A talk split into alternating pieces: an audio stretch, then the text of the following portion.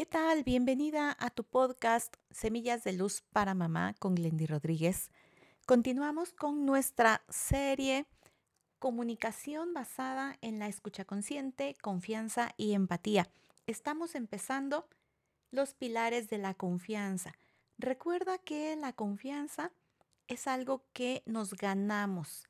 Como leí en alguna ocasión, la confianza sube por las escaleras y baja por el elevador. Quiere decir que es muy fácil perderla con algunas eh, situaciones, con algunas actitudes que a veces de manera eh, pues un tanto inconsciente, sin pensar, sin estar como muy atentos a lo que está ocurriendo y lo que estamos haciendo, pues se llega a experimentar. Entonces, aquí en este pilar de la confianza para la cuestión de la comunicación, lo básico va a ser el acompañamiento. El que tu hijo sienta, y esto es súper valioso para los adolescentes, cuando lo expresan, bueno, les brillan los ojos, cuando ellos saben que tu mensaje con lo que haces, con lo que dices, con lo que compartes es, aquí estoy contigo, aquí estoy para ti. De manera incondicional, estoy para darte mi amor. Y para hacer un acompañamiento mucho más efectivo, es importante siempre estar atento a qué nos dice el cuerpo del otro. En este caso, qué te dice el cuerpo de tu adolescente. Cuando se encierra, cuando no te habla, cuando hace ciertos ademanes. Tú lo conoces mejor que nadie.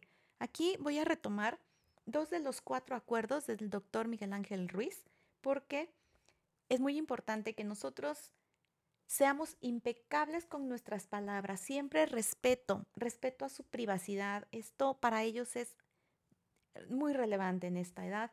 También no te tomes nada personal, él trae sus propios conflictos, así que lo más seguro es que no tenga nada que ver contigo. Y otra cuestión que va a ser de gran importancia en el acompañamiento es hacer uso de los tips que vimos para lo de la inteligencia emocional. Aprende a gestionar tus propias emociones para que puedas estar de una manera mucho más integral, mucho más completa para tu hijo adolescente.